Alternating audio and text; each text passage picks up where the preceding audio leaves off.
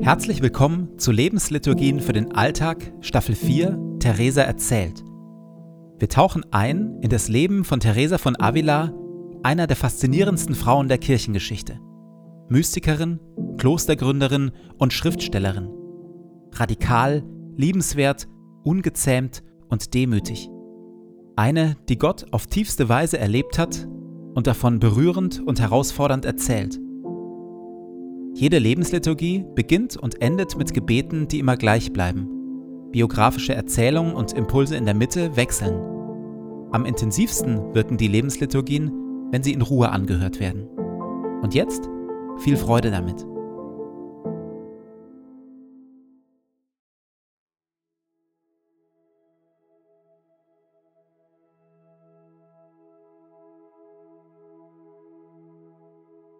Zu Beginn meines Betens lege ich zur Seite, was mich beschäftigt, und lasse es ruhig werden in mir.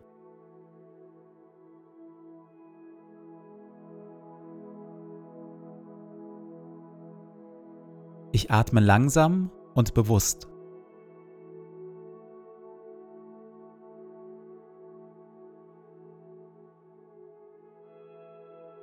Ich sammle mich und bin ganz da.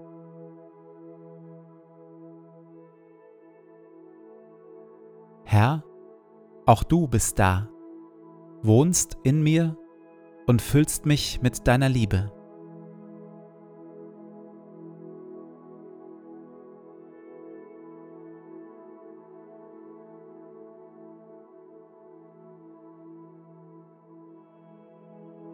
Ein Gebet von Paulus. Und so kniee ich nieder vor dem Vater, dem wahren Ursprung von allem, der unerschöpflich reich ist an Macht und Herrlichkeit. Mein Gebet ist, dass Christus aufgrund des Glaubens in euren Herzen wohnt und euer Leben fest in der Liebe verwurzelt ist. Das wird euch dazu befähigen, die Liebe Christi zu erfassen in all ihren Dimensionen, in voller Breite, in voller Länge, in ganzer Tiefe und all ihrer Höhe. Ja, ich bete darum, dass ihr seine Liebe versteht, die doch weit über alles Verstehen hinausreicht, und dass ihr auf diese Weise mehr und mehr mit der ganzen Fülle des Lebens erfüllt werdet, das bei Gott zu finden ist. Ihm, der mit seiner unerschöpflichen Kraft in uns am Werk ist und unendlich viel mehr zu tun vermag, als wir erbitten oder begreifen können, ihm gebührt durch Jesus Christus die Ehre in der Gemeinde von Generation zu Generation und für immer und ewig. Amen. Das innere Beten ist Theresas besondere Berufung, schon von Jugend an.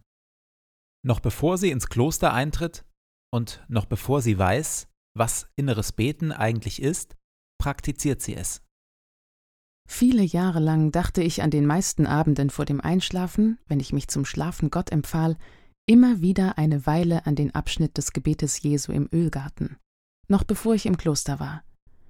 Ich versuchte mir Christus in meinem Innern vorzustellen, und wie mir schien, ging es mir damit an jenen Stellen besser, wo ich ihn am einsamsten erlebte.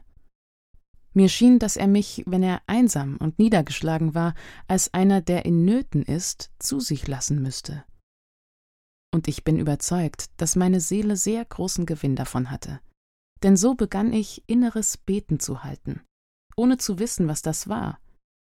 Und die so eingespielte Gewohnheit bewirkte, dass ich das nicht unterließ.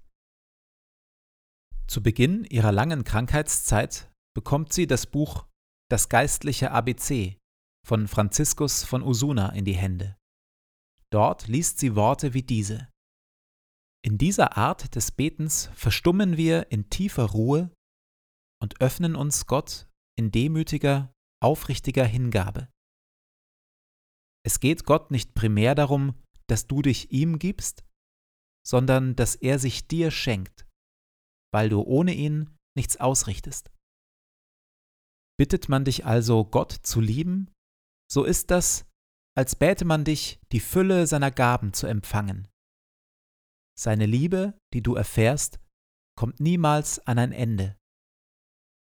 Wenn wir Gott lieben, geben wir die Liebe also nur ihrer Quelle zurück. Wir sind dann wie die Brandung des Meeres, da wir die anbrandenden Liebeswogen Gottes mit aller Kraft zurückwerfen zur Quelle, von der sie ausgingen. Zitat Ende. In diesen Worten liest Theresa, was sie in sich schon seit langem ahnt, dass Beten mehr und etwas anderes ist als das bloße, kühle Aufsagen von Gebetsworten. Sie selbst definiert inneres Beten in ihrer Autobiografie so. Meiner Meinung nach ist inneres Beten nichts anderes als Verweilen bei einem Freund, mit dem wir oft allein zusammenkommen, einfach um bei ihm zu sein, weil wir sicher wissen, dass er uns liebt. Einfach, weil es so gut ist, hier das Zitat gleich noch einmal. Meiner Meinung nach ist inneres Beten nichts anderes als Verweilen bei einem Freund, mit dem wir oft allein zusammenkommen, einfach um bei ihm zu sein, weil wir sicher wissen, dass er uns liebt.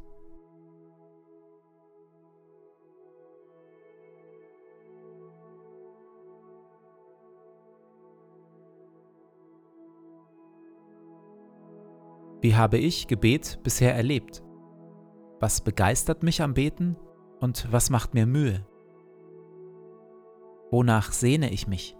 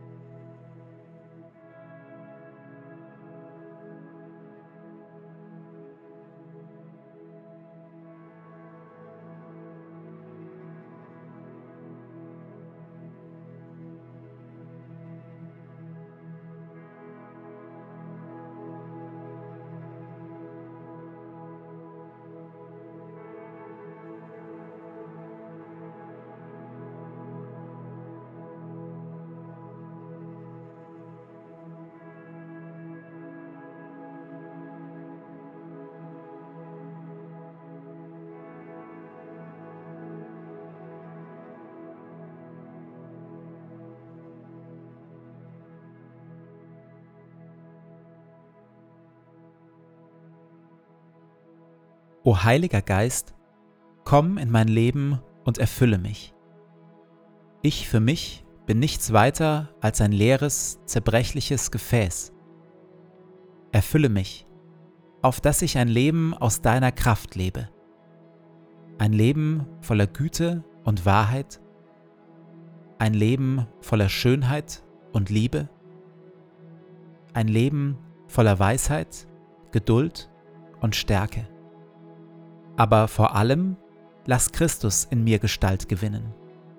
Hilf den Thron in meinem Herzen räumen und mache Christus zu meinem Freund und König, auf dass wir eine Einheit werden, er in mir und ich in ihm, heute und an allen Tagen und in Ewigkeit. Amen. Ich gehe in diesen Tag mit Worten von Theresa. Nichts soll dich verwirren, nichts dich erschrecken. Alles vergeht. Gott aber ändert sich nicht.